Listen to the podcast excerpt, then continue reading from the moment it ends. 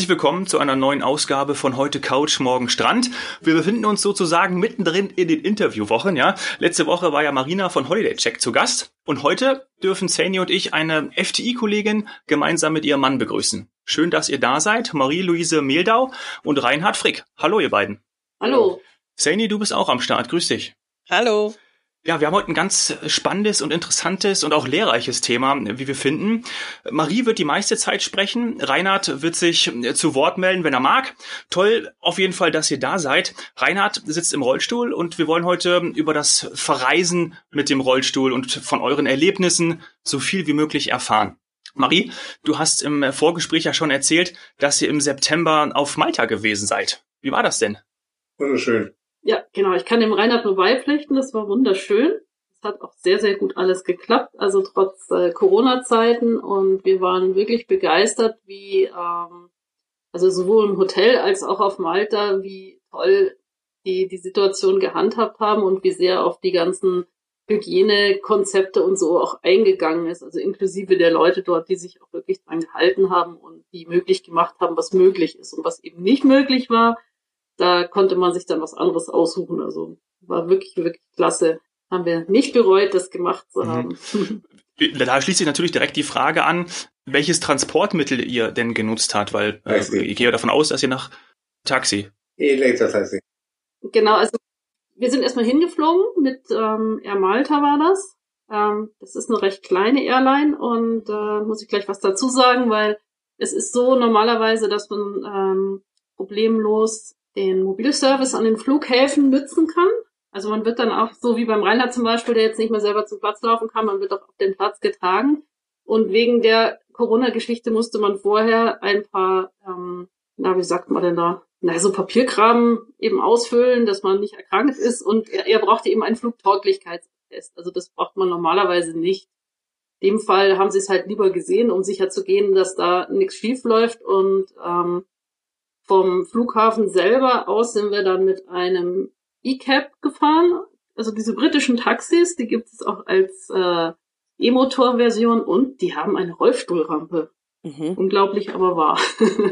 wir das gesehen haben, wir, wir, haben den, wir haben den Taxifahrer erst begrüßt und haben gesagt, nee, also ich glaube, da ist ein Fehler passiert, weil wir brauchen ein rollstuhltaugliches Auto. Hat er gesagt, Achtung, ich zeig euch was. Ah ja. Super. Hat diese kleine Rampe rausgeholt, hat hinten die Sitze umgeklappt und schnapp war für einen Rollstuhlfahrer und Begleitung ordentlich Platz in einem E-Cab. Also mit Klimaanlage. Mit Klimaanlage, mit Dach zum Aufmachen, also sehr, sehr luxuriös. Ja, genau. Und ansonsten ähm, sind wir mit dem Bus gefahren, also mit dem ganz normalen öffentlichen Bus.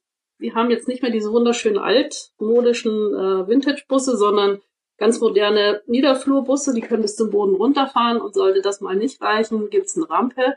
Und dann kommt man da ganz normal in den Bus rein und die Sitze haben auch einen Sicherheitsgurt, was die bei uns zum Beispiel nicht haben. Also man muss nicht umsetzen, man kann direkt mit dem ähm, Rollstuhl da reinfahren, wird angeschnallt und dann geht's los. Aber weil normal ist Ziemlich stürmisch. Genau, er meint, dass die, die äh, Fahrer recht stürmisch fahren. Deswegen ist das mit dem Anschnallen, deswegen ist das Anschnallen äh, dann genau. doch empfohlen. Es, es, macht voll, es macht vollkommen Sinn. Darf ich kurz fragen, wie lange wart ihr auf Malta? Zwei Wochen. Zwei Wochen. Mhm. Mitte September zwei Wochen. Ja, toll. Also hätten, hätten noch drei sein können. ja, glaube ich. Wo habt ihr gewohnt? Habt ihr in einem regulären Hotel gewohnt? Ja, wir waren im ähm, La Branda Riviera und ähm, muss dazu sagen, ich kannte das von einem Konzept, das wir entwickelt haben, was eben auch diese ähm, so Lehrmaterialien für diese Hygienevorschriften. Und äh, das ist auch uns empfohlen worden, weil die haben ja die ganzen Zimmer und so auch renoviert und da gibt es eben auch ähm, wirklich, wirklich tolle Rollstuhlfahrergerechte Zimmer. Also das ist wirklich besser eingerichtet als bei uns zu Hause. Das würde ich mir hier wünschen. Ja, das ist natürlich gut zu wissen. Also das La Branda Riviera äh, auf Malta kennt tatsächlich in unserem Haus, glaube ich, zumindest vom Namen jeder. Äh, also es ist sehr, sehr bekannt und auch einer der Gründe, warum wir eben auch ähm, so viel Malta fokussiert arbeiten, Malta anbieten. Ähm, und ja, dass es renoviert wurde, wusste ich auch. Aber tatsächlich diese Ausstattung der Zimmer, das ist ja das, wo ich dann immer aus meiner Touristik oder aus meiner touristischen Laufbahn ins Spiel komme, das ist natürlich sehr, sehr interessant. Also sprich, ihr habt, ihr habt dann ähm, also barrierenfreien Zugang gehabt, sprich auch Dusche und so weiter. Griffe, alles, was es braucht, richtig? Ja, und vor allen Dingen auch ähm, solche Sachen wie eine erhöhte Toilette und äh, klappbare ja. Griffe, die wirklich was aushalten. Also nicht irgendwas, wo man sich dann einmal draufstützt und liegt dann am Boden. So was hatten wir woanders schon. Sondern es war halt wirklich äh, perfekt gemacht. Und das wäre so der Standard, den wir uns auch oft woanders wünschen würden. Wobei das nicht sein muss, aber das war wirklich bisher das beste Badezimmer, was wir in einem behindertengerechten Zimmer gesehen haben. Ja, interessant, gut zu wissen. Das heißt, äh, das fängt ja bei der bei der Türbreite an und hört dann eben, wie du auch gesagt hast, im Badezimmer auf. Das sind so die wichtigsten Kriterien, richtig? Ja, genau, keine Schwellen, dass man ähm, vom Rollstuhl sich auch selber ins Bett begeben kann, wenn man das selber kann. Der Rainer kann es nicht Schöner selbst. Ausblick. Schöner Ausblick. Schönen Ausblick, ja. ja, interessant. Ja, Ganz interessant finde ich ja auch, äh, weil wir ja auch oft dann schon drüber gesprochen haben, die Senior und ich, ähm, welche Kriterien man denn ähm, zugrunde legt, schon alleine bei der Auswahl der Reise, ja, und dann natürlich auch bei der Buchung. Da gibt's ja verschiedene Sachen auch zu beachten und das ist ja bei euch dann auch nochmal sehr wichtig. Vielleicht da ein, zwei, ähm, sind ja schon ein paar Sachen gefallen, aber vielleicht von da euch, von euch auch noch ein paar äh, mehr Kriterien, auf was ihr dann wirklich schon, bevor die Reise losgeht, bei der Buchung beachtet? Ähm, also wie gesagt, beim Hotel müssen bestimmte Kriterien gegeben sein, äh, was eben die Barrierefreiheit des Zimmers betrifft, dass man einigermaßen ähm, vernünftig dahin kommen kann. Ähm, sprich, dass das nicht wirklich oben direkt am Berg ist und man erstmal, was weiß ich, 500 Höhenmeter mit dem Rollstuhl überwinden muss, dass man überall ähm, auch so gut hinkommt, dass die Verkehrsanbindung, also weil das Hotel ist ja ziemlich äh, weit abgelegen, aber man kommt mit dem Bus oder mit dem Taxi kommt man wirklich überall hin und das ist dann auch wichtig. Mhm.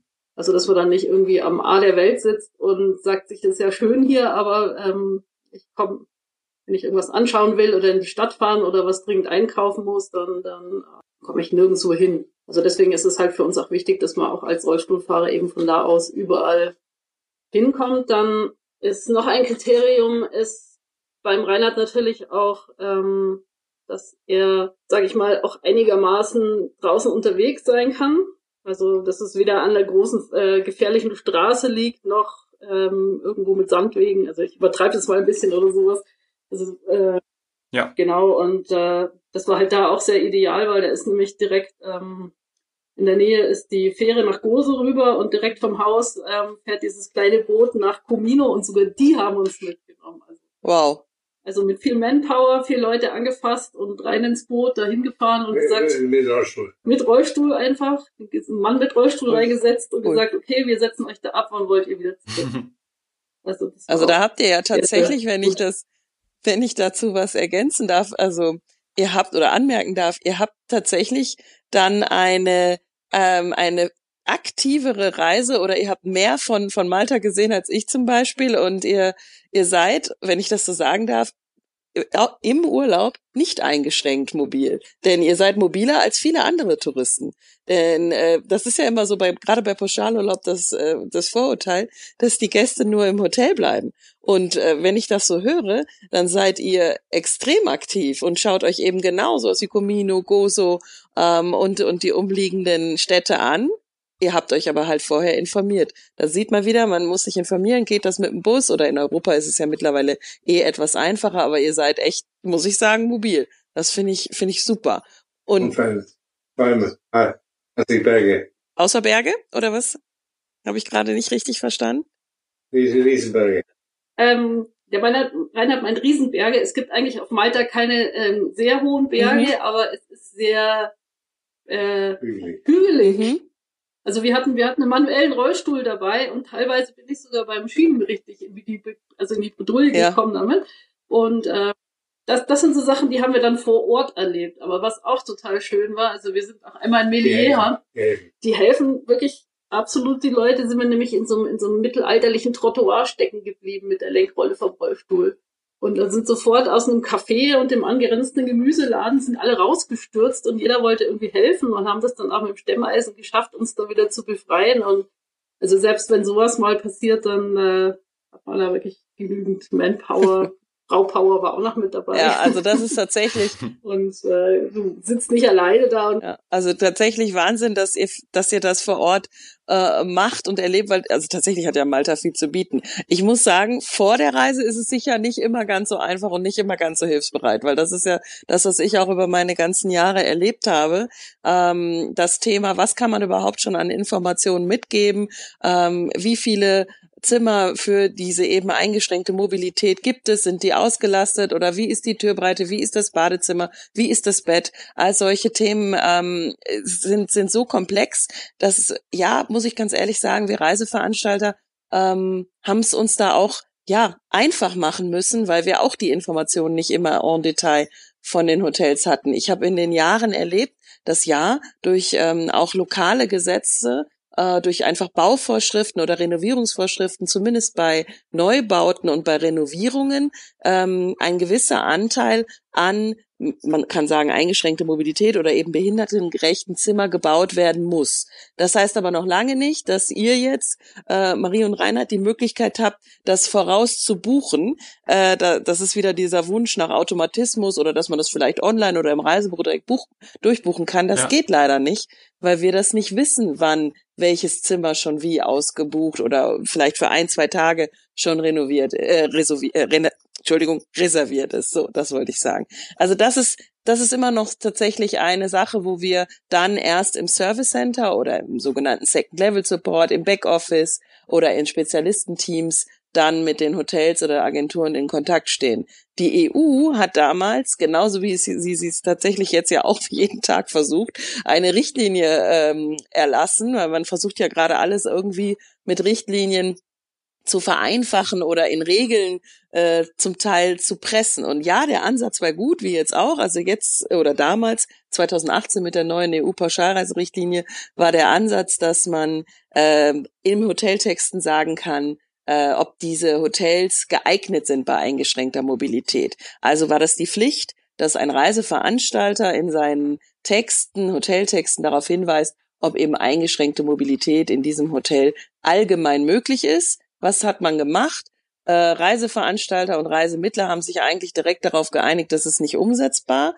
Wir können das nicht in dem Moment, in dem der Kunde bucht, versprechen oder sagen, weder auf ein Haus bezogen noch auf eben diese drei, vier, fünf behindertengerechten Zimmer bezogen. Und deswegen hat man sich auf den Satz geeinigt, dass dieses Hotel oder die Pauschalreisen im Allgemeinen nicht für eine eingeschränkte Mobilität geeignet sind. Hat da natürlich ein Komma und ein Aber, nämlich wenn es denn doch so sein sollte oder man es möchte, dann kontaktiert man bitte den Reiseveranstalter beziehungsweise geht äh, in Kontakt mit, ähm, mit den entsprechenden Service-Centern und bekommt dann die Informationen und weitere Details. Aber damit ist niemandem geholfen worden. Also eigentlich war der, war das Ansinnen der EU zu sagen, so, bitte sagt schon in der Buchung, was möglich ist oder schon in den Texten der, der Hotels, was da möglich ist. Und dann haben alle gesagt, wenn wir das vom Hotel nicht live abfragen können, äh, dann dürfen wir das nicht. Weil wenn wir dann sagen würden, ja, ist geeignet,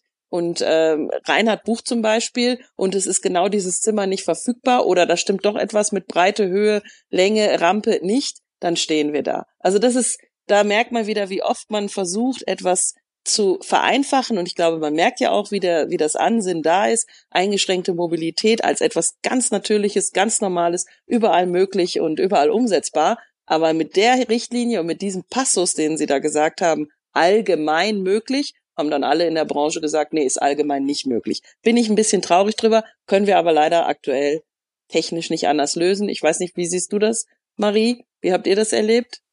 Ähm, also wir nehmen uns immer ganz viel Vorlaufzeit deswegen und klären das dann mit dem Reisebüro auch ab. Die fordern dann auch vom äh, Hotel zum Beispiel gibt's äh, so ein Standardformular, da kann man ganz genau mhm. eintragen, wie breit der Rollstuhl ist, mit was für einem Typ Rollstuhl man kommt. Das ist nämlich auch sehr wichtig, ob das jetzt so ein kleiner, leichter manueller ist, was der Reinhard hat, oder ein, ein wenn jemand einen großen Elektrorollstuhl braucht, braucht er nochmal mehr Platz auf dem Aufzug und so. Ja. Genau, und Akkus, die man vielleicht noch irgendwo laden können muss. Easy für Fluggesellschaft. Genau, ist auch wichtig für die Fluggesellschaften. Das ist eigentlich ganz ähnlich wie bei den Hotels auch. Und ähm, da muss man sich wirklich viel Zeit nehmen und das abklären. Und ich glaube, man könnte dieses Problem auch einfach durch eine Datenbank ähm, bisschen aus der Welt schaffen, wo alle ihre genauen Spezifikationen auch eingeben können, dass sie sagen, mhm. unsere barrierefreien Zimmer oder wie man das immer nennen will, weil Barrieren sind ja auch sehr unterschiedlich. Der eine braucht einen Rollstuhl, der andere kann nichts sehen, der dritte hört schlecht oder was auch immer. Das soll ja kein Problem sein, sondern dass man auch wirklich sagen kann, das haben wir, das können wir zur Verfügung stellen und da gibt es eine allgemeine Datenbank, die wird einmal gefüttert und dann kann man das immer abrufen oder halt auch aktualisieren. Also weil wir waren ähm, oft positiv erstaunt, was eigentlich alles möglich war und äh, was dann im Vorfeld eigentlich nicht beschrieben wurde mhm, oder was auch keiner wusste, dass es existiert. Ja, das trifft genau das, was ich gerade meine. Also es wird eher ab also es wird jetzt eher verneint, muss man ja leider sagen. Also wir negieren das jetzt erstmal in den Texten und weisen dann darauf hin, dass man in persönlichen Kontakt tritt. Das ist natürlich personalintensiv oder wie Marie gerade geschrieben hat, sehr zeitintensiv für beide Seiten. Aber dann kann man durchaus zu einem positiven Ergebnis kommen, was sogar überrascht. Aber ja, vorher nicht bekannt, weil nirgendwo niedergeschrieben. Oder vielleicht liegt es irgendwo in einer, natürlich auch in den, in den Bauplänen wahrscheinlich vor. Aber äh, die haben wir dann nicht. Also ja, die, die Datenbank ist tatsächlich eine gute Idee. Das wäre dann eher was, woran wir arbeiten, anstatt an so einer Ver Verordnung. Vielleicht, ja. Und das, das Thema Sondermeldung, wenn ich das noch kurz äh, von meiner Seite, dann bin ich auch fertig, weil mehr kann ich gar nicht sagen.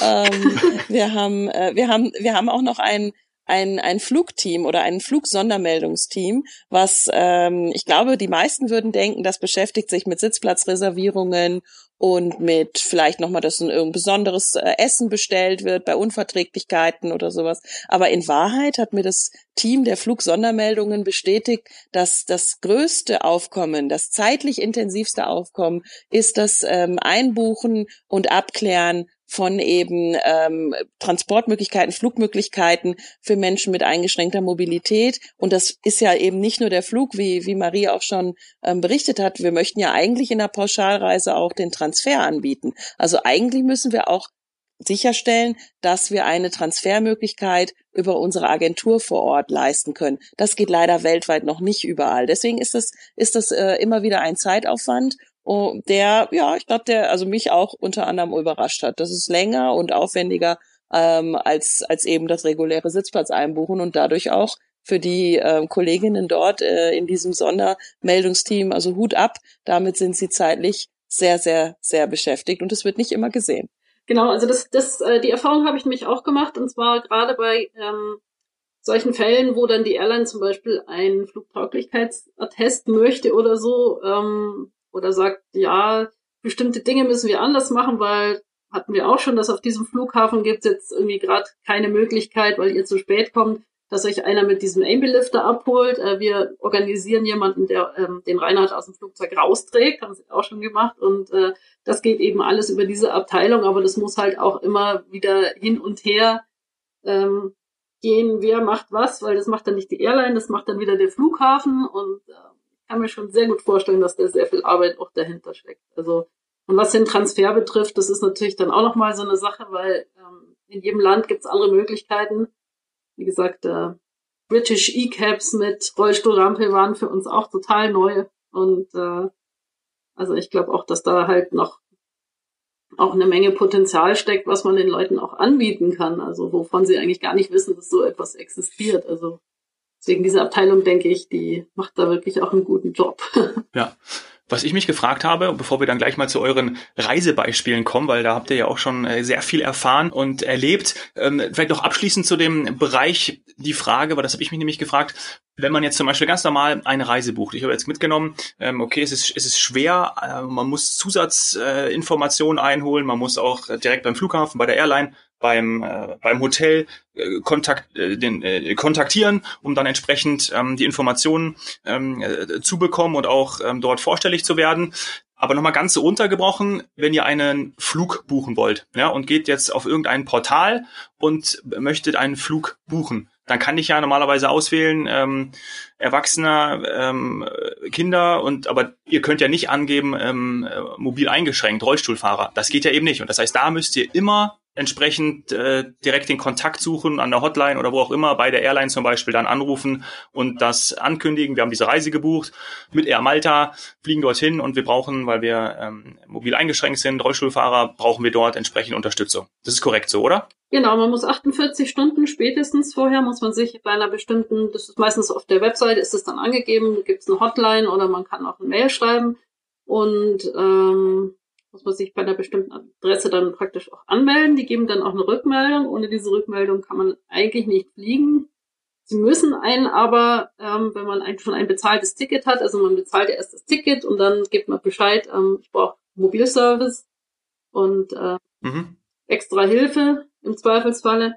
Und äh, die müssen einem das dann eigentlich rückbestätigen. Also außer man ist eine Gefahr für Leib und Leben der anderen Passagiere, das ist so eine Ausnahme. Oder man ist zum Beispiel zu breit, um in das Flugzeug reinzukommen. Das kann passieren bei so ganz kleinen Flugzeugen. Also es hört sich jetzt lustig an, den Fall gab es, glaube ich, schon, oder dass jemand ähm, auf dem Flugzeug sitzt, keinen Platz hat, weil er zu dick war und ähm, die mussten sie dann leider auch am Flughafen dann wieder aussetzen, weil das sind halt auch so Kriterien, also das muss man halt alles beachten. Und man sollte wirklich flugtauglich sein. Man sollte gesund sein. Also, ähm, also normalerweise wird kein Attest verlangt. Bei Air Malta war das jetzt mal eine Ausnahme, aber man sollte sich auch selber nicht zu viel zumuten, weil das ist wirklich wichtig, dass man, man will ja seinen Urlaub genießen und nicht mhm. irgendwie sein Leben gefährden. Also auch so Dinge, wenn man, man kann zum Beispiel auch Sauerstoff anfordern, wenn man das braucht. Es gibt ja Leute, die zum Beispiel ähm, Muskeldystrophie oder sowas, die brauchen Genau, die müssen, die müssen sich zwischendurch, wenn sie in eine bestimmte Höhe kommen, äh, müssen sie extra Sauerstoff mitnehmen. Das darf man normalerweise nicht im Flugzeug, das kann man aber anmelden. Und da gibt es sogar die Möglichkeit, das muss man allerdings dann extra bezahlen, dass man welchen gestellt kriegt. Genau. Und dann muss man noch angeben äh, beim Rollstuhl, mit was für einem Rollstuhl man kommt. Okay. Weil bestimmte Batterien, auch so bei diesen ähm, Hilfsmitteln, ähm, irgendwelche ähm, Elektrorollstühle mit Autobatterien, sage ich jetzt mal. Also ich meine, gut, sowas gibt's selten, aber das, das darf man alles nicht mitnehmen. Und da muss man sich halt auch dann vorher damit mhm. anmelden und die sagen einem im Zweifelsfall, das darfst du nicht mitnehmen oder du musst das Ganze extra abstöpseln oder das sind so Dinge, die muss man wirklich vorher abklären, sonst kann es sein, dass man nicht mit kann. Und macht ihr das, ähm, wenn ich fragen darf, macht ihr das in diesem Fall von, von Malta? Was habt ihr dann alles selber gemacht und was, was machen andere oder was kann eben ein, ein, ein Reiseveranstalter oder eben ein Reisebüro, so eine Flugsondermeldungabteilung dann für euch übernehmen oder macht ihr das selbst? Also die Flugsondermeldung äh, hat für uns die ganzen Korrespondenz gemacht. Aber solche Dinge wie ähm, eben dieses, dieses Flugtauglichkeitsattest, das mussten wir natürlich dann selber einreichen. Ähm, mhm. einen medizinischen Dienst vom Flughafen. Ich habe dann auch nochmal hinterher telefoniert, gefragt, ob das alles so in Ordnung ist, ob sie damit was anfangen konnten, weil nicht alles übersetzt war. Und das, das war dann kein Problem. Also wenn man da sicher gehen will, dass das auch klappt, ähm, auch selber nochmal nachhaken, also in so speziellen Fällen, aber normalerweise kann das ohne Probleme. Also bei anderen äh, Urlauben hat das eigentlich immer die Flugsondermeldung dann für uns erledigt. Und es war auch gar kein Problem. Also, mhm. sondern hat uns eine Menge Arbeit abgenommen.